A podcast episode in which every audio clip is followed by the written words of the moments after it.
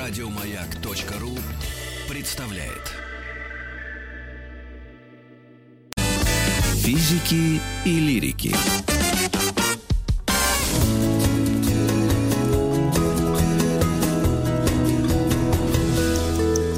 Сто минут по 100 100 минут. минут о явлениях, изменивших общество. Поговорим про И город сегодня мы- сегодня, друзья. У нас... Да. Давай, представишь гостя. Маргарита Михайловна. Михаил Дмитриевич Алексеевский, кандидат филологических наук, руководитель Центра городской антропологии КБ «Стрелка». Михаил Дмитриевич, вы с нами? Да, я с вами. Добрый день, друзья. Здравствуйте, рада вас приветствовать в эфире. Наши 100 минут посвящены э, явлениям, э, которые изменили общество. Мы говорили уже о, о, средствах связи, о транспорте, да, э, о средствах передвижения, сельском хозяйстве и вот о городах. Наверное, это как раз противоположная сельскому хозяйству тема. Хотя Да, да. Первый вопрос, Михаил Это- Дмитриевич. Вот скажите, пожалуйста, вот мы, насколько помним, да, а, наверняка это знают и школьники тоже, когда мы представляем себе город, ну, вот, например, древний, да, то это что-то огороженное большими-большими стенами, да, желательно таких, в общем, укреплений, как будто крепость стоит, да, и города были как бы, ну, изолированы от внешнего мира тогда. А сегодня современный город как раз наоборот. Чем он больше вовлечен э, во внешнюю структуру, тем он более э, продвинутый. Это так или не так? Э, правильно мы подметили? Или на самом деле нет здесь такой закономерности? Ну, в целом это так. Проблема в том, что древние города очень часто воевали друг с другом, и поэтому, конечно, эти стены имели просто фортификационное значение. А современные города, они исповедуют абсолютно другую философию. Их задача как можно больше людей, ресурсов и всего хорошего и полезного к себе заманить. Поэтому им не нужны стены, а им нужны скорее какие-то магниты и точки притяжения. А что Михаил это, Дмитриевич, например, ну тогда быть? с самого начала нужно начать. Как они образовались, эти города? И я не зря сказала сельское хозяйство, потому что люди, которые бросали нафиг это сельское хозяйство, приходили в города. У меня вот такое какое-то впечатление. Ну, в целом, да, конечно, сельское хозяйство появилось э, намного раньше, чем появились города. И, соответственно, крестьяне производили, там, выращивали что-то, производили какую-то свою продукцию. И пока они производили столько продукции, сколько им нужно было просто для того, чтобы покушать, э, им никакие города не были нужны. Но в тот момент, когда, так сказать, они стали больше выращивать чего-то, уже появились какие-то излишки, появилась мысль о том, что неплохо было бы это, ну, как-то, какую-то пользу с этого по- поиметь. Например, что-то продать из этого, может быть, потом что-то купить. И оказалось, что э, в сельской местности заниматься вот этой куплей-продажей как-то ужасно неудобно. Э, И эм, появились города в первую очередь именно как места, куда съезжались торговцы из разных э, частей э, э, Ближнего Востока, ну там Египта, э, Месопотамии, где, собственно, появились города где-то примерно 4-5 тысяч лет до нашей эры. И, собственно, оказалось, что вот эта вот функция торговли, это очень удобно. Как бы приехал в город, продал, что нужно, купил, уехал. А потом в городе появились ремесленники, стало понятно, что в городе можно еще и что-то производить, э, там выковать какой-нибудь меч или какое-нибудь сельскохозяйственное орудие. И так город стал все более и более разнообразным. То есть если в сельской местности примерно все крестьяне, то здесь и тебе торговцы, и тебе ремесленники, и чиновники, в конце концов, которые за всем этим начали следить и брать И люди налоги. искусства. Да, через Котов, некоторое время и да? люди искусства. Да, конечно, в сельской местности намного сложнее заниматься творчеством, чем в городе. А вот вы знаете, я когда со своими друзьями общаюсь на тему городов, я задаю такой вопрос, э, как оказалось, он очень имеет э, разный э, спектр ответов. Какой идеальный город сегодня ты себе представляешь? И мне кто-то говорит, что это, значит, Гонконг, а кто-то говорит, что это старая Прага. Вообще есть понятие идеальный город в современном вот именно обществе? Что такое идеальный город? Ну, я бы сказал, что идеальный город действительно у каждого свой, и кому-то нравятся небоскребы, кому-то нравится соразмерная застройка, кому-то нравятся исторические города, кому-то хай-тек. Можно говорить о некоторой моде. Вот э, что считается модным в современном мире, какие города считаются Так. правильными. И э, сейчас ну, наиболее влиятельная концепция городов это концепция так называемого нового урбанизма, который подразумевает как раз не небоскребы, а соразмерную человеку среду, э, там среднеэтажная или там малоэтажная застройка, активные первые этажи, то есть там какие-то магазины, кафе, очень много прогулочных пространств, то есть это не автомобилецентричный город, а скорее пешеходоцентричный. И это некоторая такая урбанистическая утопия, которая сейчас, ну, в целом признается, наверное, наиболее популярной и востребованной, хотя в чистом виде она, ну, фактически не существует. Были попытки построить э, с нуля города в стиле нового урбанизма, но не то, чтобы, так сказать, все хорошо получилось. Пока ни одного удачного примера, что вот, вот собственно, оно, э, вот он А эти попытки город. где были ну, в Америке, в, перв, в первую очередь в Америке. Эм, но Какие просто... примеры?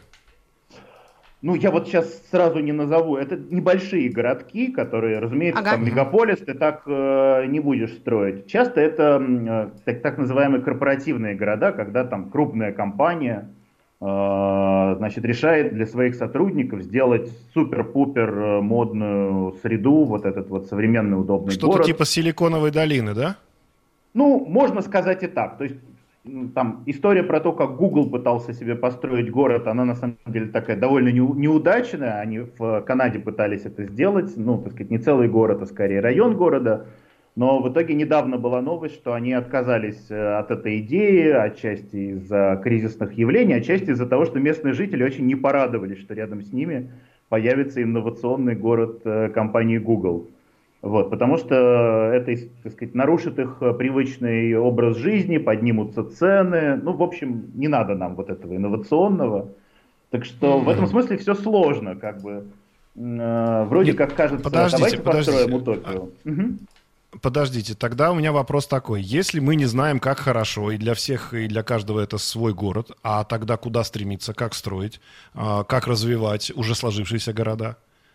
Нет, ну, ну давайте вот... с самого начала начнем. Если город да. поменял нашу жизнь и изменил цивилизацию, значит, у него какая-то была стихийная, ну, вот, происхождение на берегу реки, вот, вот оно, он отвечал каким-то запросам того времени, правильно? Да. Значит, да. оттуда надо идти и сейчас. То есть, видимо, людей не изменить за эти тысячелетия, понимаете, Александр Борисович? То есть, я предполагаю, что вот им говорят, вот так лучше, а они говорят, нет, мы хотим по старинке. Поэтому это все стихийное строительство. Ну, мне так тогда показалось. М? Ну, исторически, конечно, многие города возникали абсолютно стихийно. Из раздела «Пришли крестьяне», построили рядом еще одну хижину. Но, конечно, последние там три столетия э, существует э, градоустроительная наука, градопланировщики. И сейчас, конечно, города скорее все-таки проектируются. Другой вопрос, что э, ну, какого-то действительно универсального рецепта счастья, э, как построить идеальный город, в котором будет хорошо всем – его не существует. И вот та же самая идеология нового урбанизма, про которую я говорю, она нисколько э, повлияла на то, как сейчас э, строят новые города, сколько mm-hmm. на то, как сейчас пытаются изменить города. То есть вот сейчас, например, по всей России, э, так сказать, идет э, масштабная программа «Комфортная городская среда», значит, слово «благоустройство» уже стало, так сказать, навязло у всех в зубах, значит, какие-то угу. общественные пространства, их обязательно нужно благоустроить. И, э, ну, многим как? кажется, а зачем это вообще нужно? Почему, как бы, что у нас нет никаких проблем важнее, чем там какой-нибудь парк э, привести в порядок? У нас вообще куча проблем в городах. Но идеология, которая стоит за вот этой очень повышенным вниманием к благоустройству, это как раз тот самый новый урбанизм, который подразумевает, что э, городская среда должна становиться более комфортной, э, там, в том числе в первую очередь для пешеходов, что там должно быть приятно жить, приятно проводить время. Да. А вот автомобилисты, То конечно, есть я правильно будут... понимаю, что да, сегодняшние города это города без автомобилей считаются идеальными? Нет, это города, где автомобили ограничиваются. То есть, э, безусловно, это города с хорошим общественным транспортом, это вот как бы приоритет. То есть, грубо говоря, выкручивая ручку между э, автомобилецентричный город, где у каждого своя машина, и город, где удобно ходить пешком и удобно ездить там на автобусе, трамвае там, и, и других видах транспорта, Mm-hmm. Сейчас ручка выкру- выкручивается постепенно в сторону э, антиавтомобильную, и, конечно, автомобилисты это сейчас, так сказать, в урбанистике самая дискриминируемая э, категория горожан. И, честно говоря, то, что у нас их ущемляют, это просто цветочки по сравнению с тем, как э, их ущемляют в других крупных городах, и не только крупных мира, где там и налоги, и там возможность выехать только в определенный день недели у автомобиля определенного номера. В общем, куча-куча ограничений, потому что в какой-то момент стало понятно, что э, вот это вот направление развития в сторону «давайте каждый будет ездить на своей машине», он, ну, это приводит на самом деле к там, чудовищной экологии, к очень некомфортному городу. Меня в свое время поразила цифра, если я не ошибаюсь, про Лос-Анджелес, что вот в городе Лос-Анджелесе э, вся территория города, ее можно разделить на три части – Треть территории города – это автострады и дороги, треть – это парковки, и только треть – это, так сказать, место, где люди живут, и вообще какая-то жизнь происходит. То есть это как бы город, который очень долго развивался как автомобилецентричный, и, в общем, получилось не то чтобы очень хорошо.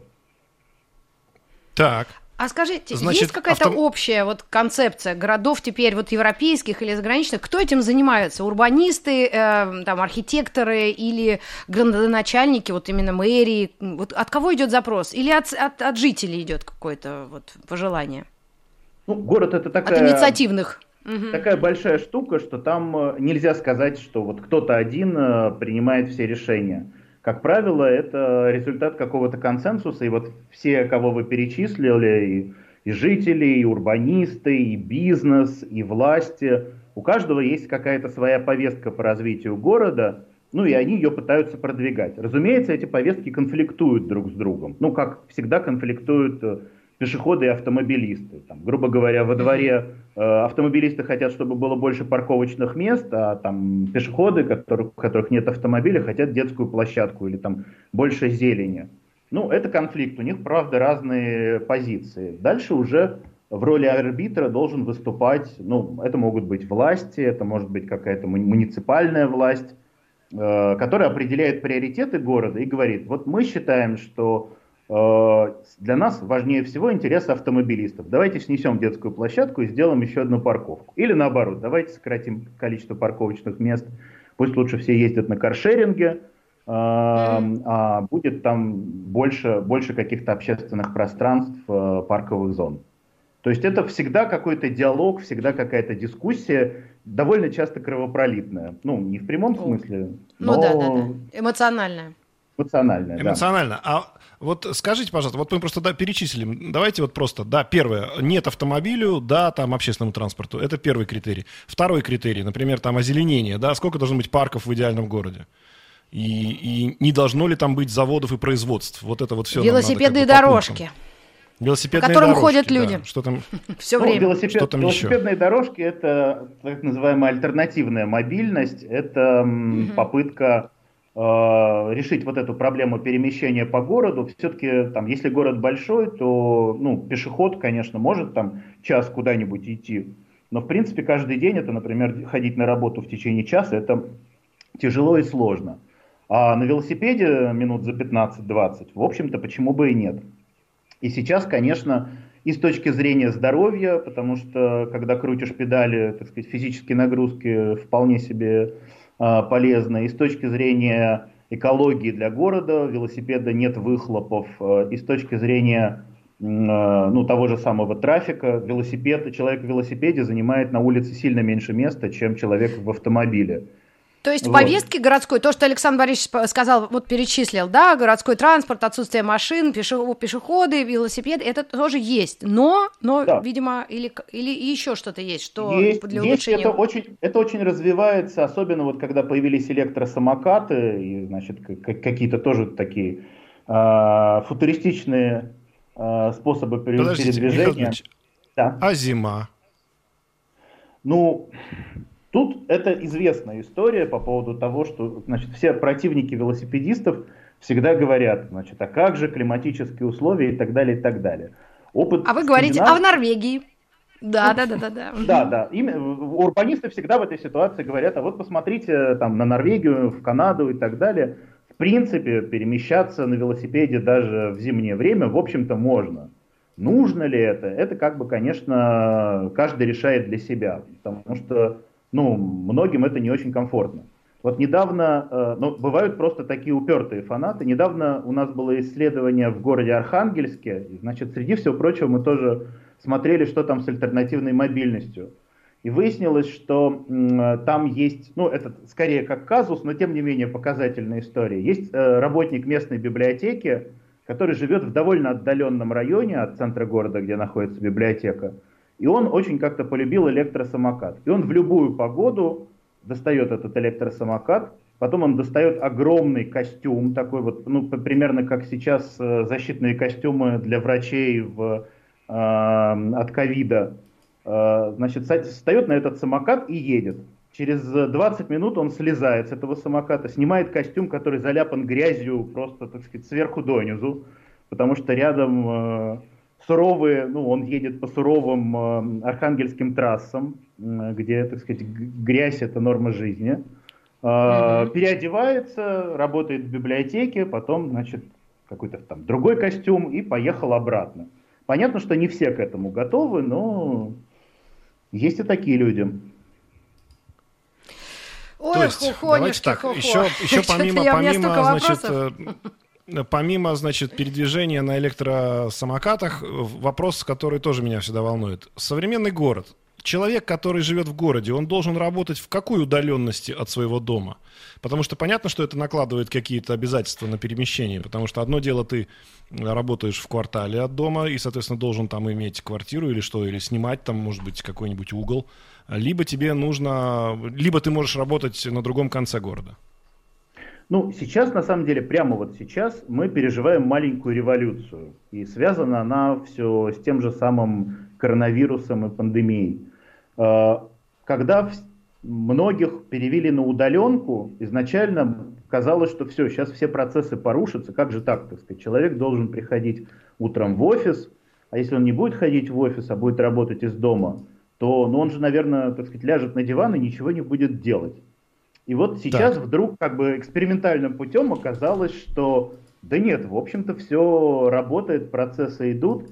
И э, опять же, прямо сейчас вот мы проводим исследование про то, как э, пандемия повлияла на бизнес, и в огромном количестве э, так сказать, отраслей городской экономики, там не только компьютерщики, но и там, например, специалисты по недвижимости – компании начинают массово отказываться от офисов. Они вдруг поняли, что офисы больше не нужны. Ну, так сказать, или почти не нужны. Там, не знаю, три офиса закрыли, а четвертый маленький представительский оставили.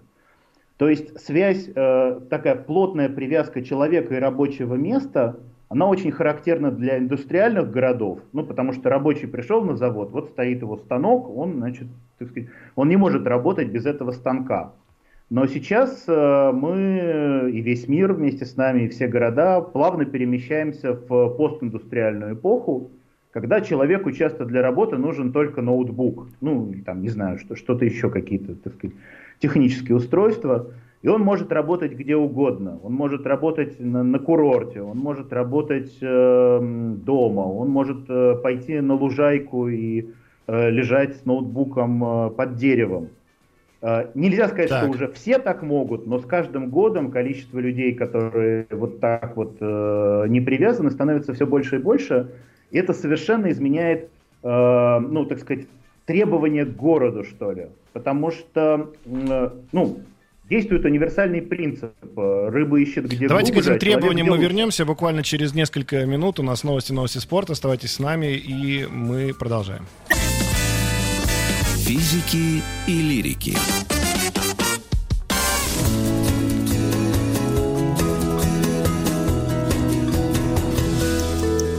Сто минут по... Сто минут о явлениях, изменивших общество. Говорим о городе. Михаил Дмитриевич с нами.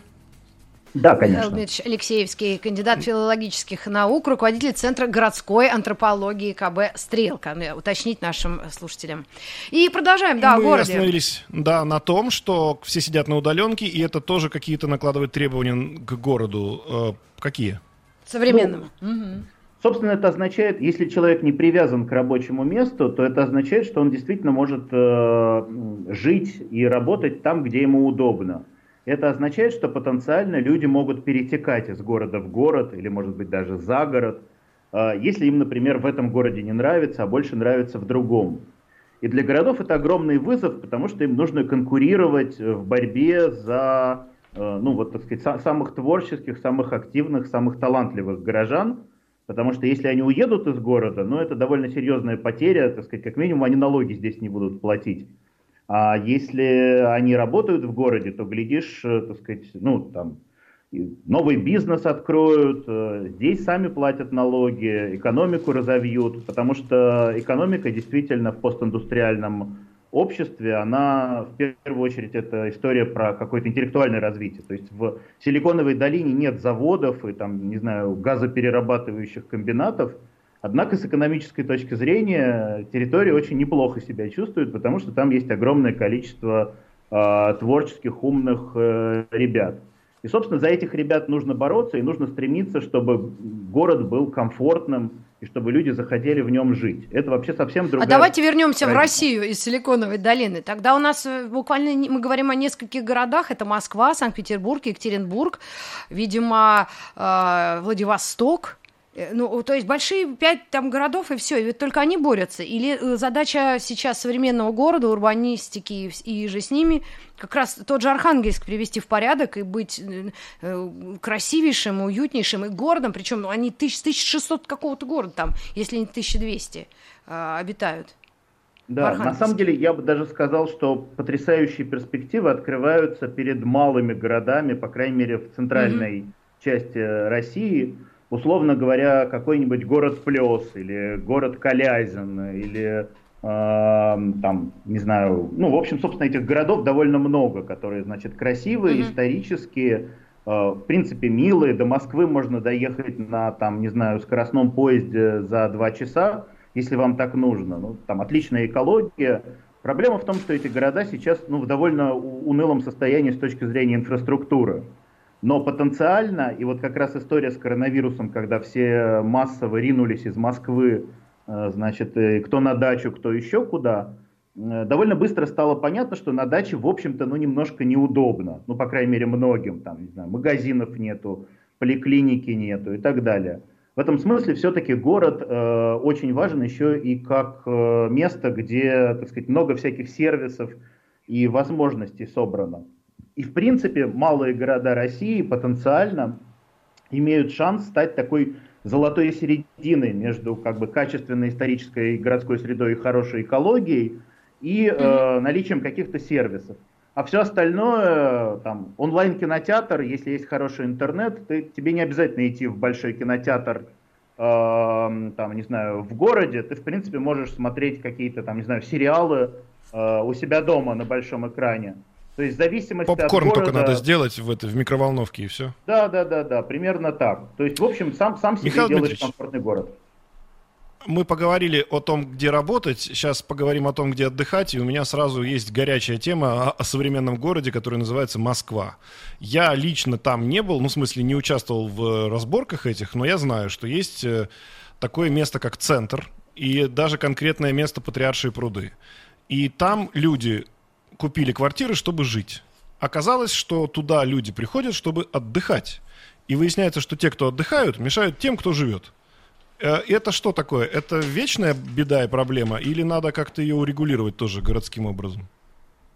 Это очень частая проблема. Я в самом начале нашей беседы говорил, что город это история про конфликты. Ну, потому что действительно интересы самых разных категорий жителей, не только жителей, там, туристов, но они очень сильно различаются. Скажем, в европейских городах, э, ну, например, в Барселоне идет настоящая война местных жителей против туристов, потому что э, там туристы, опять же, повышают цену, значит, арендуют все свободные квартиры через Airbnb, э, ну и вообще, так сказать, ходят под окнами, фоткают и всех довольно сильно раздражают.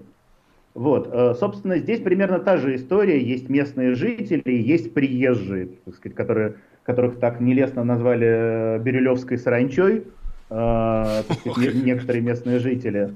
Э, и Я даже знаю фамилию, это небось Фомин. Ну ладно, ничего, ничего, мы его припомним. Вот-вот. Ну и, соответственно, у них тоже, так сказать, разные, э, разные приоритеты. То есть э, тут на самом деле жители Патриарших прудов, они некоторым образом сами попали в ловушку. Они хотели, чтобы у них э, были действительно уютные улицы с милыми, хорошими кафе, но они искренне надеялись, что они единственными будут пользоваться этими кафе, вот они живут в таком прекрасном месте. Но когда место стало настолько прекрасным и популярным, что стало э, притягивать к себе толпы людей со всей Москвы и не только, то довольно быстро оказалось, что слишком хорошо тоже нехорошо.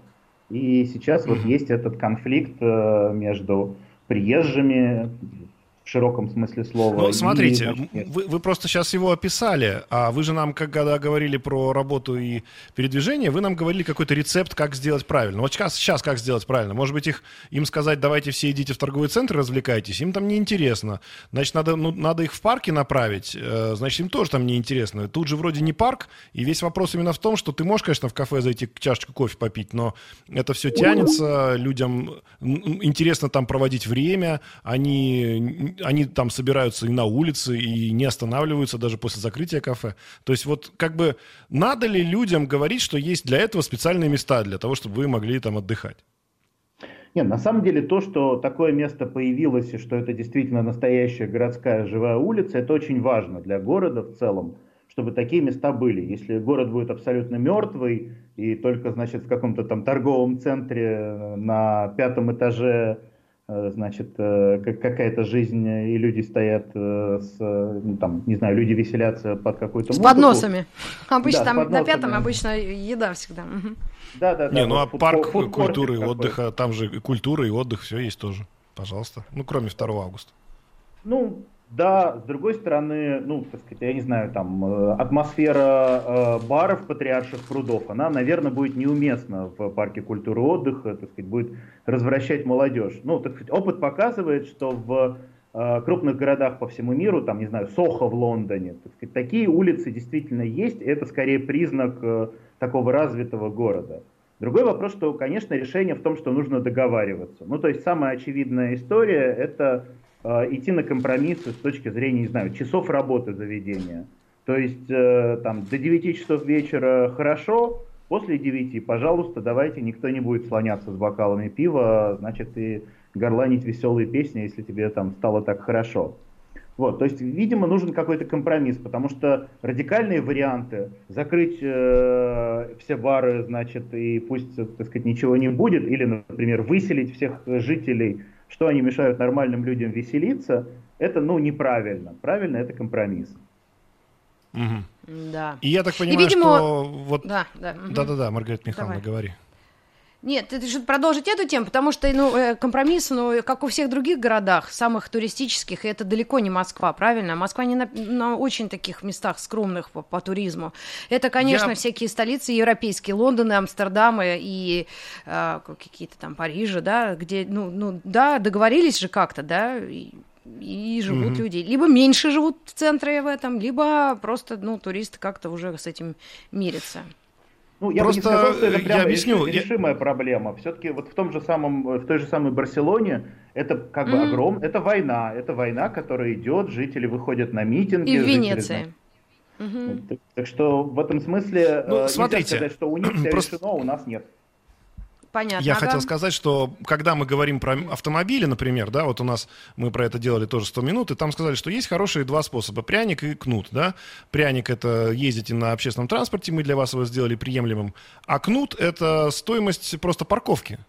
Поэтому да. почему бы здесь не сделать то же самое? Например, если мы говорим про центр города, и это у нас не место для отдыха, как, например, там какой-нибудь патриарши, ну давайте мы просто сделаем там цены в этих кафе в 10 раз дороже, и все. Ну, есть еще все-таки как бы экономика. Понятно, что бизнес, которому принадлежат эти кафе, он э, ну, заинтересован в некотором, так сказать, ну, чтобы они, во-первых, были популярные, во-вторых, э, в каком-то тоже балансе по цене, потому что если это будет, э, не знаю, кафе, в котором сидят три каких-то олигарха и печально пьют друг с другом пиво, это тоже, ну, не совсем та история, ради которой, значит, вот эти вот как бы уличные бары с атмосферой создаются. Поэтому тут, тут mm-hmm. тоже какое-то нужно искать грани баланс. А, а если вот говорить про нас... такие... Э, да. Да-да-да, я просто буквально два слова. Uh-huh. Мы же знаем, да, такое понятие, оно родилось именно благодаря городам. Это анклавы. Но это вот какие-то районы, да, как их еще можно назвать-то, я просто не, иногда не, не знаю называют. точно определение. Да, да, да. Вот это тоже какая-то характеристика именно больших городов, и это как бы плюсы, минусы, какие у них есть. Может быть, на этот вопрос ответить.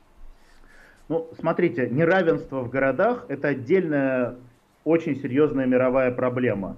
И тут я должен сказать, что Россия впереди планеты всей э, с точки зрения того, что у нас эта проблема не такая актуальная.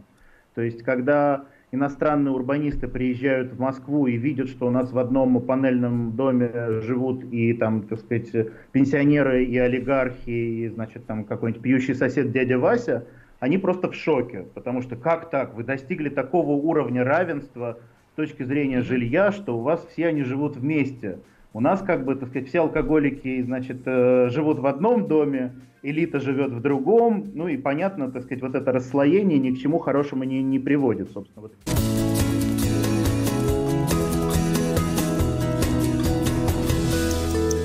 «100 минут по...» О явлениях, изменивших жизнь. О городе. Да. А, Михаил. Дмитриевич, вы на связи?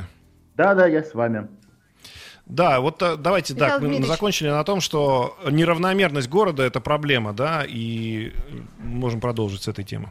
Да, но в России как раз эта проблема стоит э, не очень остро, то есть у нас э, сильного расслоения, так чтобы где-то были, значит, трущобы бедняков, а где-то э, дворцы богатых людей, в целом в городе такого нету. Это наследие, конечно, советской системы расселения, когда не было свободного рынка жилья, и никто не мог, так сказать, купить квартиру там, где хотел, а селился там, где эту квартиру давали. И за счет этого изначально у нас э, вот этих вот проблем социального неравенства э, с точки зрения, ну вот расселения с точки зрения жилых районов, у нас пока очень мало, но постепенно, конечно, ситуация чуть-чуть ухудшается.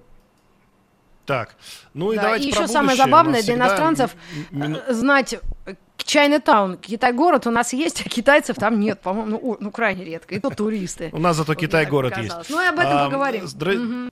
Да, по поводу будущего, какие-то прогнозы на ближайшие 50 лет, что, что будет городом через 50 лет у нас и во всем мире? Ну, есть прогноз, что на самом деле страны перестанут играть прежнее значение. Вот сейчас кажется, что страны там конкурируют друг с другом, у кого лучше экономика, значит, кто успешнее развивается. Есть мнение, что на самом деле конкурировать будут города.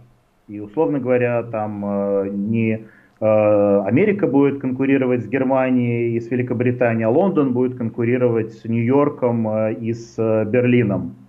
И роль городов очень резко вырастет, потому что действительно, если смотреть на экономику, то сельское хозяйство, удельный вес сельского хозяйства, так сказать, все меньше и меньше, оно там автоматизировано, так сказать, одного фермера достаточно, или там семьи фермеров, чтобы там довольно огромную территорию там засеивать, собирать урожай и так далее, и так далее. А с городами как раз происходит все вот самое интересное, и э, главный тренд это действительно вот эта вот конкуренция за то, что называется человеческим капиталом, за умных горожан.